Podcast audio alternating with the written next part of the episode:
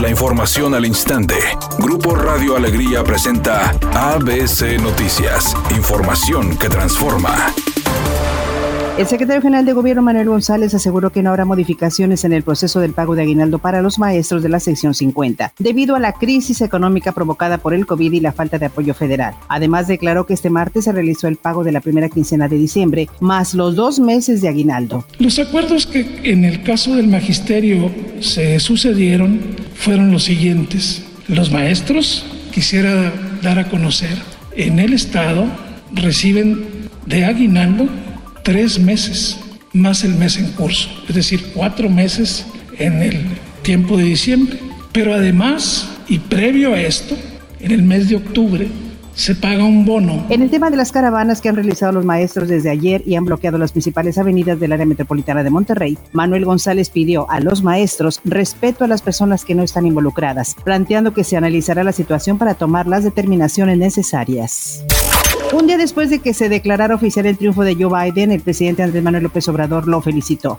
El mandatario mexicano indicó que anoche le envió una carta donde lo felicitó, recordando que se conocieron hace cerca de nueve años y desde entonces le expresó de manera personal su ideal de transformar a México y desterrar la corrupción política, causa principal de la violencia que padece el país. Agregó en la misiva que tiene la certeza de que con él en la presidencia de Estados Unidos será posible seguir aplicando los principios básicos de política exterior establecidos en nuestra Constitución, en especial el de no intervención y autodeterminación de los pueblos.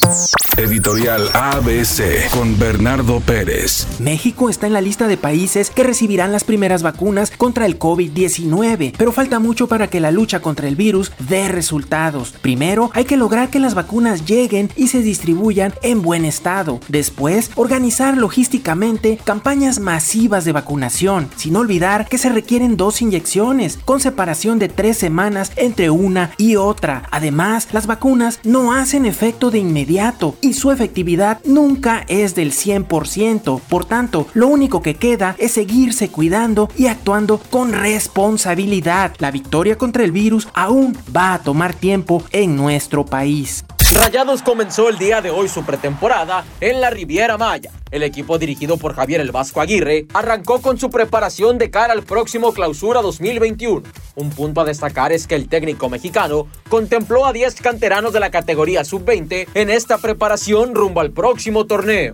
El cantante Mijares dijo que está muy contento, que a pesar de que ha sido un año difícil, él lo cerrará muy agradecido. Primero porque finalmente se le hizo sacar un álbum de temas navideños y luego porque el mismo álbum del que les hablo ha tenido grandes resultados. Resulta que las ventas lo han dejado sorprendido y que han sido más de lo que él esperaba.